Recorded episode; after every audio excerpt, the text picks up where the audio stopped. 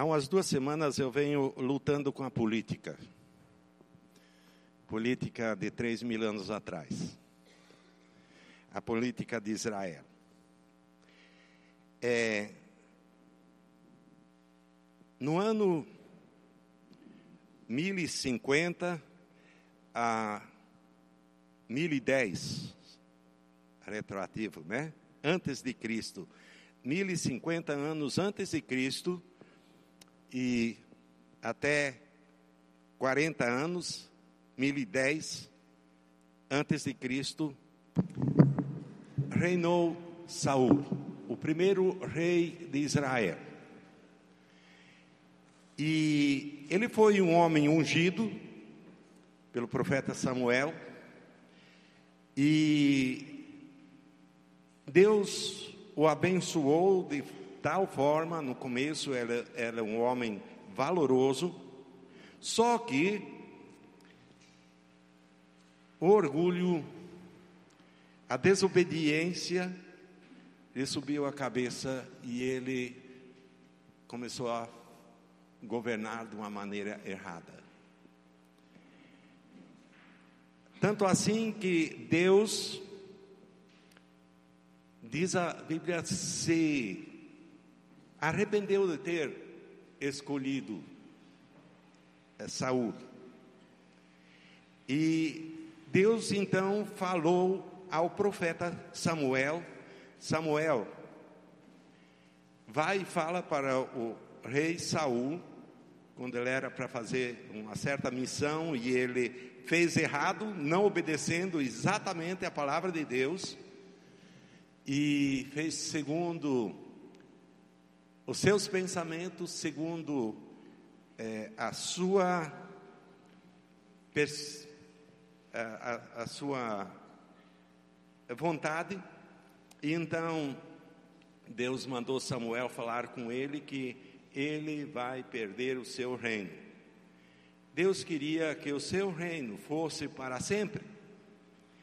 E então Samuel escolheu o rei Davi, que veio a reinar depois é, 1010 anos antes de Cristo até 970 antes de Cristo. Reinou também por 40 anos. É, eu acho que tem, a Bíblia diz até 42, mas vamos dizer aqui 40 anos. E Davi foi um homem, ele teve seus problemas também, mas um homem obediente. Quando ele errava, ele se arrependia e pedia perdão a Deus, e Deus é, disse: Davi, o teu reino vai ser eterno. E quando Davi, já velho, ele teve vários filhos, inclusive eu quero, como a formação de caráter, os alunos do Polo, usar o livro de primeiro e segundo reis como um texto e ali pesquisar os caráteres, os caráteres dos, dos reis.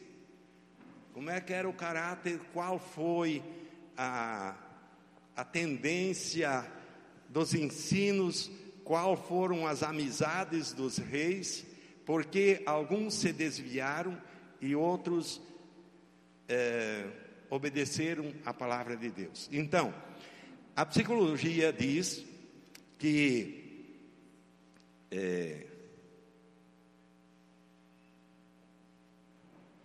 acho que 20% é, das nossas atitudes, do nosso caráter, nós herdamos dos pais.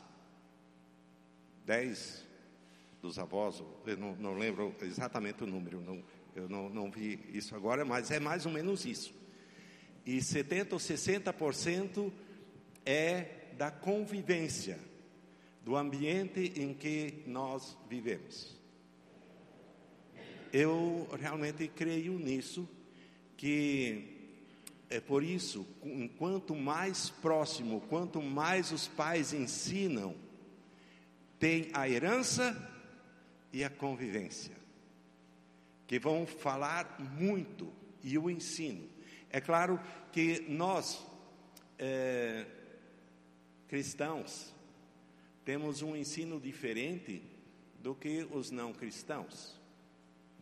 E, e então a importância de colocar na mente de uma criança a palavra de Deus, as boas atitudes, como se viver e também dar exemplo de vida, para que os filhos possam imitar e realmente estabelecer as atitudes. Nós é, debatemos no nosso estudo de formação do caráter cristão que o caráter se forma com muitas e muitas repetições. Repetindo e repetindo, vai se tornar um hábito. E um hábito e outro hábito formam-se características, né? E as características formam um caráter.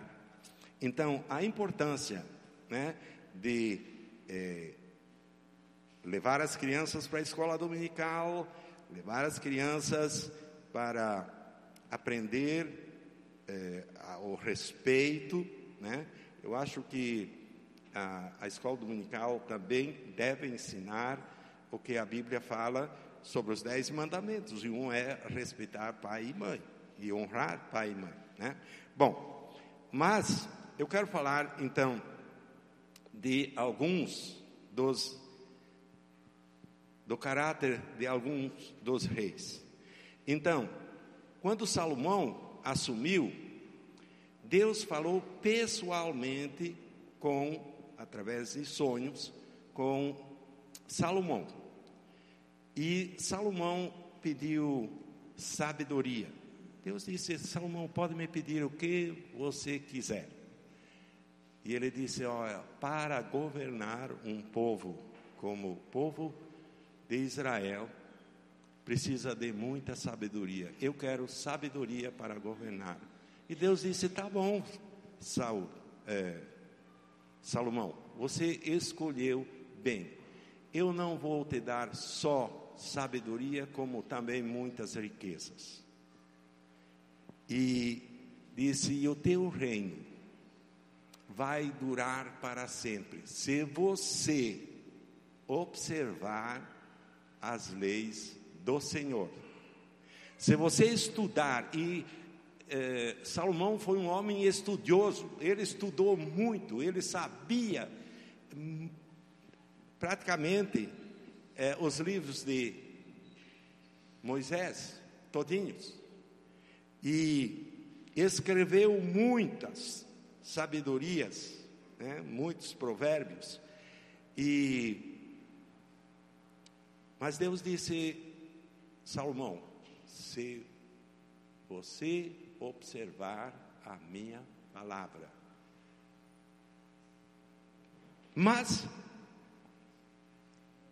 ele caiu na tentação e no dinheiro, nas muitas é, propriedades que ele tinha, nos muitos presentes que ele ganhou, e ele ficou bastante orgulhoso, e então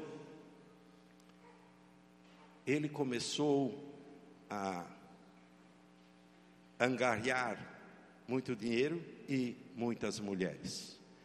E ele não é, deu conta, sei lá, de dominar a sua própria vida e ele começou a ouvir as más companhias que ele se arrumou e deixar o altar de Deus, a casa de Deus, para construir é, altares a ídolos,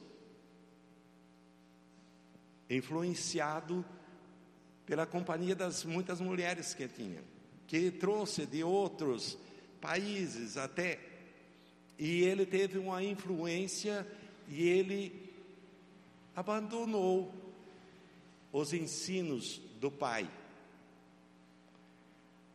E Deus apareceu outra vez para ele. Isso me incomodou muito. Que um homem como é, Salomão, depois de falar com Deus, ouvir Deus, ele se desviar e começar a adorar outros deuses, junto com as suas companheiras. Então Deus apareceu outra vez a Salomão e falou: Salomão, por amor do teu pai, você vai terminar o teu reinado. Por amor a Davi, o que eu prometi para ele. Mas os teus filhos vão se desviar, vão perder o reino. E por amor a Davi, eu vou dar uma parte de Israel para um dos teus filhos. E dez partes vão ser divididas para outros. E então, o Roboão, ele governou o norte, Judá, e, e outro, o sul foi dividido para outros reis. Então, é, estes, por exemplo, é, um dos servos de Salomão, chamado Jeroboão, ele assumiu, ele não era da família, ele era um servo, mas ele assumiu o reinado, batalhou pelo reinado de Israel e tomou Israel. E depois ele fez tudo o que era errado. E Nadab fez, seu filho fez tudo o que é errado. E vários e vários e vários reis fizeram errado. Até chegou ao rei Acabe. E os descendentes de Salomão, de Davi, eram Roboão, Abias, Asa, Roboão e Abias fizeram tudo o que era errado. Fizeram tudo o contrário do que a palavra de Deus ensinava. Mas depois nasceu Asa e ele se tornou rei e ele era dos melhores reis de Israel. Interessante. Aí que está é, a convivência de Asa e o estudo da palavra de Deus mudaram o seu caráter. Ele não precisou ser igual ao seu pai. Por isso, não é filhinho de peixe, peixinho é. Não quer dizer isso, que todo o filho tem que ser igual ao pai. Mas Deus transforma quando a pessoa abre o seu coração para a palavra de Deus. E Asa, filho ou bisneto de Salomão, voltou a escolher a palavra de Deus para dirigir a sua vida. E no tempo de Israel, isso em Judá, que só pegou uma tribo, né? Mas uma promessa a Davi, né? Davi era do Reino Unido, Judá e Israel era um país só. E então, depois de, de Salomão, até Salomão era o Reino Unido, e depois se tornou, tornou o reino dividido. Então, Roboão, filho de Salomão, ele reinou sobre Judá e Jeroboão em Israel. Então, Josafá era o filho de Asa e ele fez tudo correto como seu pai Asa. Ele aprendeu com seu pai e ele continuou obedecendo a palavra de Deus, rei de Judá. Em Israel, é, o rei Acabe fez tudo como os outros reis de Israel, tudo que era mal. E para completar, ele escolheu uma companheira muito má, de má fama, tal de Jezabel. Então, é, no capítulo 22, de primeiro livro dos reis, fala sobre a aliança entre Josafá e Judá, de Judá e Acabe de Israel. Josafá, lembro que era o trineto de Davi, da quarta geração já, é, de Salomão. Tinham se passado muitos anos já. Então, Josafá era um homem bom. E um dia, vocês sabem a história de Elias, né, que Elias matou os profetas e tal e tal, né? que tinha aquela seca e, e ele aconselhou Acabe e deu uma sentença que Deus eh, tinha dado a Acabe e Acabe se arrependeu. E Deus falou a Elias: Elias, olha para Acabe. Ele se arrependeu. Vamos dar uma chance para Acabe? E Deus deu. Mas Acabe voltou a fazer o que era mal. Então, Acabe chamou o, o Josafá de Judá e os dois estavam num banquete para enfrentar um outro rei, guerrear contra um outro rei. Então, durante um jantar, é, Josafá perguntou a, a Acabe: Acabe, você está certo? Eu vou falar nas minhas palavras. Você está certo que devemos ir a essa guerra? Você já consultou a Deus? Já consultou aos profetas? Sim, estão aqui 400 profetas que dizem que devemos ir. E todos falaram. E o chefe dos profetas ali eh, colocou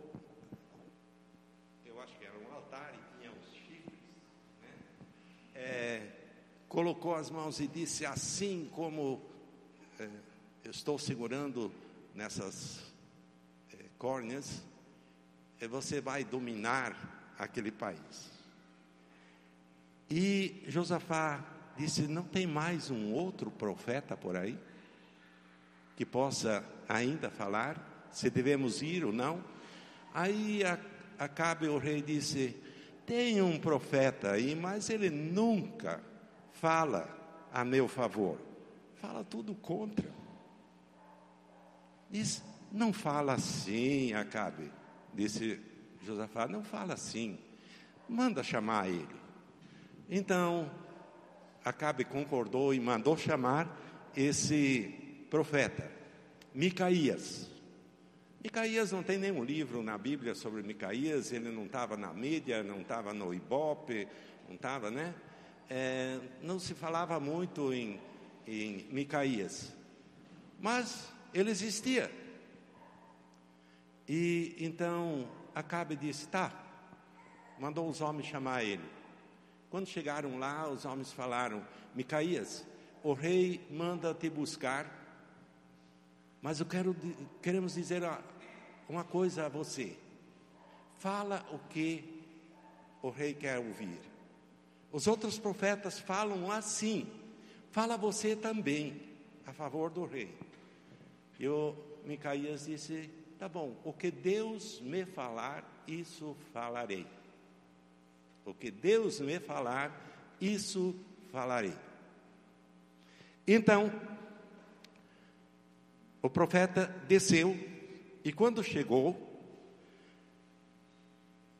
Acabe disse: Então, profeta, o que falas? Devemos ir, os outros dizem que devemos ir à guerra. Vamos vencer ou não vamos vencer? E ele disse: Vão, vocês vão vencer. Provavelmente ele falou com essa carinha de deboche, né? Vamos. E Acabe olhou para o, o rei, é, outro rei, né, Josafá, e disse: Não te falei que homem não fala nada a meu favor? Ele logo viu que diz, e para o profeta ele falou: Eu não te falei que você deve me falar a verdade? Tá bom, quero ouvir a verdade, eu vou te falar a verdade. Pois vocês, eu vi no céu o povo de Israel que estavam dispersos como ovelhas sem pastor. Um para um lado, o outro para um outro.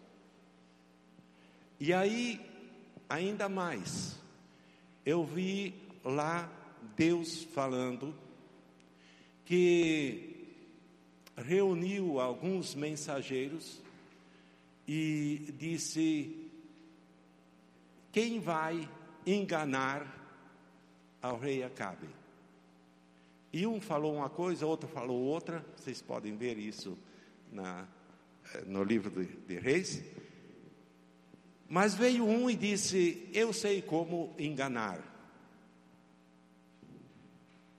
Põe a mentira na boca dos seus profetas. Então, um dos profetas que falou para ir, pegou e deu um tapa, uma bofetada no rosto do profeta Micaías. E disse: Como Deus vai tirar o, o espírito de mim para colocar em você? Ele era alguém né, da mídia. E então ele disse: Você verá. E deu uma sentença como esse profeta iria é, fugir de um canto para o outro. E para Acabe, ele disse: Pois você vai e você vai morrer. E como disse o profeta Elias, o teu sangue os cachorros vão lamber. E então Acabe foi para a guerra e alguém atirou uma flecha ao ermo e atingiu ele. E ele morreu em cima do carro dele, ainda dando ordens ao seu exército, mas ao tardecer ele morreu.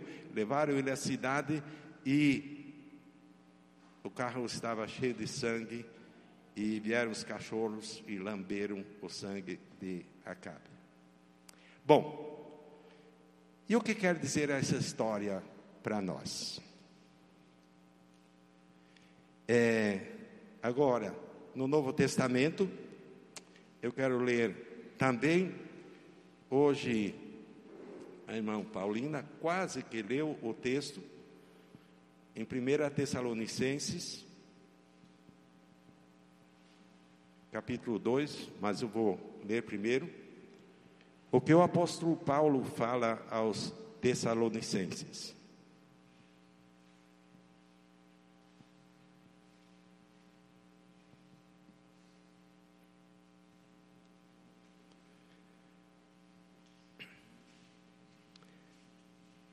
Tessalonicenses, 1 Tessalonicenses, capítulo 2,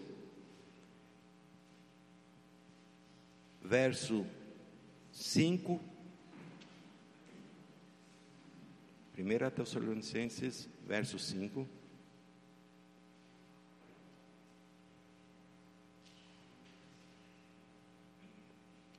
De 5 a 7. A verdade é que nunca usamos de linguagem de bajulação, como sabeis, nem de intuitos gananciosos. Deus disso é testemunha. Também jamais andamos buscando glória de homens, nem de vós, nem de outros, embora pudéssemos, como enviados de Cristo, exigir de vós a nossa manutenção, todavia nos tornamos carinhosos entre vós, qual ama que acaricia os próprios filhos. Assim, querendo-vos muito, estávamos prontos a oferecer-vos não somente o Evangelho de Deus, mas igualmente a própria vida, por isso que vos tornastes muitos amados, muito amados de nós. Porque vos recordais, irmãos, do nosso labor e fadiga, e de como noite e dia labutando para não vivermos à custa de nenhum de vós, vos proclamamos o Evangelho de Deus. Vós e Deus sois testemunhas do modo porque piedosa, justa e irrepreensivelmente procedemos em relação a vós outros que credes. E sabeis ainda de que maneira como pai a seus filhos, a cada um de vós. Exortamos, consolamos e admoestamos para viverdes por modo digno de Deus que vos chama para o seu reino.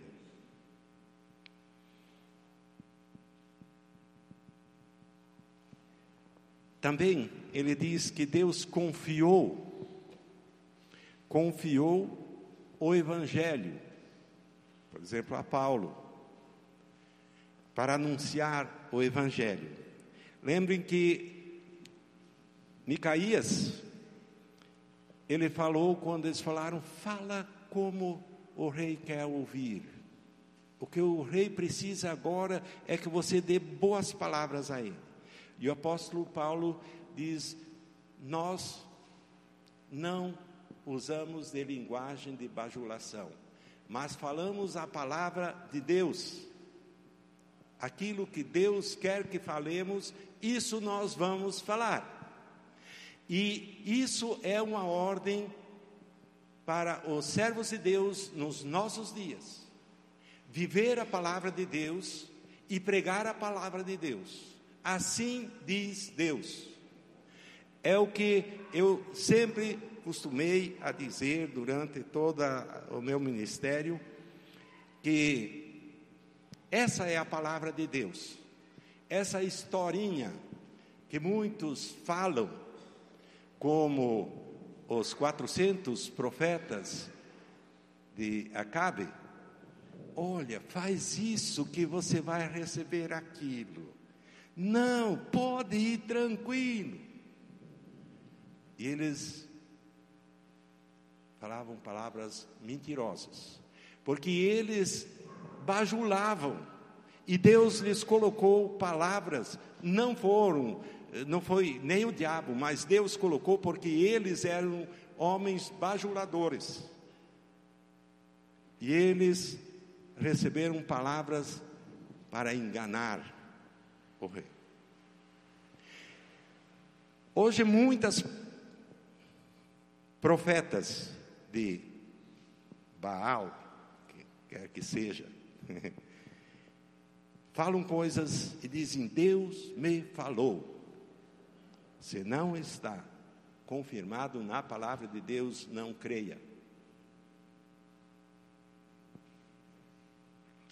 Certa vez, vou falar, não vou falar o nome, mas houve um um colega que me acusou por um, uma coisa que eu tinha certeza, e Deus tinha certeza que eu não fiz. Eu não entendia dessas coisas. Grampear um telefone. Nunca mexi com isso. E alguém disse que eu tinha grampeado o telefone dele, falando que Deus falou para ele. Eu dei tanta risada quando um outro colega falou, que falou para ele, que Deus tinha falado isso para ele. E, e eu disse: Olha, isso não foi a parte de Deus. Então, é uma coisa eu, eu quero dizer, e é, talvez vocês pensem uma coisa, mas não era já faz muitos anos atrás, né? Mais de 10 anos. Então, é, eu quero me pegar nesse texto. Nós não somos bajuladores. Pois a nossa exortação não procede de engano, nem de impureza, nem se baseia em dolo. Pelo contrário, visto que fomos aprovados por Deus, a ponto de nos confiar Ele o Evangelho, assim falamos, não para que agrademos a homens, e sim a Deus que prova o nosso coração. Versículo 3 e 4 de 1 Tessalonicenses. Então, é, irmãos, a nossa tarefa é realmente ensinar a Bíblia. Assim diz Deus, assim está escrito na palavra de Deus. E nós precisamos nos firmar e conhecer. É, por isso é tão importante é, para as pessoas se tornarem sábios, bons líderes, bons pais, conhecer a palavra de Deus, conhecer o que é certo e o que é errado, para ensinar a futura geração e que essa possa estar tão preparada para ensinar a outra geração. O que você gostaria que os teus, se você chegar a ter bisneto como eu, né? Agora, é, falassem de você, a teu respeito para os seus netos daqui a 100 anos, se o mundo existir. Eu creio que não. Mas se caso, porque para Deus um dia é como mil anos e mil anos é como um dia, para Deus não existe esse tempo assim como o nosso tempo. Mas as gerações das quais eu lembro, é, Isaías foi um profeta que passou por vários reis, Daniel passou por vários reis, é, eu já vi muitos presidentes, desde Getúlio Vargas até agora, se passaram acho quase 20 é, presidentes da República. E a palavra de Deus diz que nós devemos orar pelos nossos governantes. Você tem orado pelo nosso presidente, pelo nosso governador, pelo nosso prefeito? pelas nossas autoridades, pelo nosso exército. Devemos orar. Irmãos, é, não vamos levar tão a brincadeira e,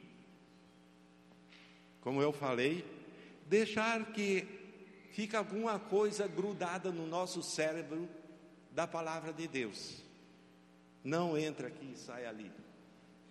Mas vamos realmente dar atenção ao que diz a palavra de Deus, que nós devemos orar pelos nossos governantes. Nós queremos um país melhor ou não queremos? Quem não quer um país melhor? Levanta a mão. Quem não quer? Todo mundo quer. Pastor Elias diz: quem não quer, levante pé. então, todos sentados, então. Todo mundo quer um país melhor. Quem quer que os seus filhos sejam bons homens, boas mulheres? Alguém não quer isso?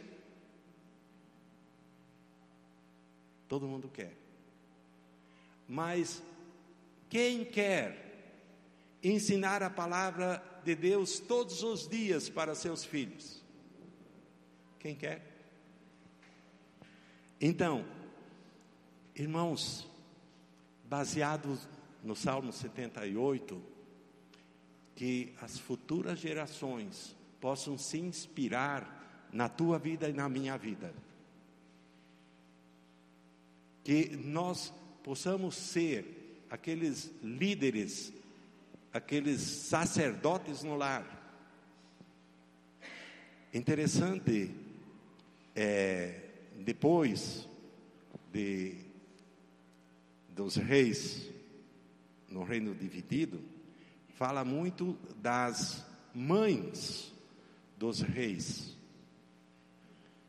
Ele era filho não só do, do rei, mas a mãe dele era fulana, né? E ela tinha muita influência nos reis, nos filhos. A mãe tem muita influência no caráter, nas atitudes dos filhos. Por isso, é importante na formação do caráter do teu filho aquilo que você ensina. Amém? Vamos ter uma geração temente a Deus. Depende de você e de mim. Depende de nós. Se você quer ser bem-sucedido, olha, não é riquezas. As riquezas podem, às vezes, nos desviar. O apóstolo Paulo diz: se Deus permitir que você fique rico, não coloque seu coração na riqueza, mas seu coração seja dedicado à obra de Deus. Irmãos, eu temo que nós estamos indo para o fim e muitos dos nossos familiares vão se perder pelo caminho. Eu falei da minha família, da minha avó. Eu creio que ela tem que fazer a conta, perdi a conta, mas vieram sete ao Brasil, eu acho que tinha dez. Minha avó tinha dez filhos. E muitos dos meus primos foram para a eternidade já. Alguns mais novos que eu. E não acertaram o caminho. Não acertaram sua vida com Deus. Sabiam, como o povo de Israel, conheciam a palavra e começaram a adorar outros ídolos. Eu quero dizer uma coisa, vou falar bem claro. Se você trocar um jogo de futebol por um culto, você está você está construindo um outro altar. altar. Não digo que você não possa ter torcer por um time, torcer por um partido político, mas como isso tem dividido famílias, principalmente a política, que é suja em muitos, e tem dividido famílias. Vamos deixar isso de lado. Minha gente, isso não faz bem para cristãos. Defender alguém que é corrupto, nós estamos defendendo a corrupção, nos tornando cúmplices. Vamos cuidar com isso. Mas vamos estudar a palavra de Deus, nos unir cada vez mais para divulgar, assim diz Deus aquilo que Deus me falar através da leitura da palavra de Deus, isso falarei. Amém? Deus abençoe. Finalizamos, Silvia? Vou pedir que a igreja se coloque de pé.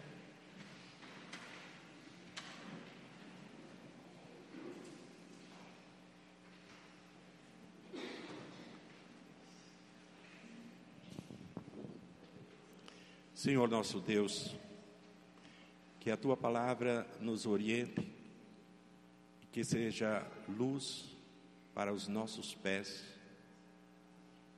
e que seja a tua palavra que orienta a nossa mente para que possamos pensar em coisas boas, coisas agradáveis, coisas puras e coisas que edificam a tua igreja.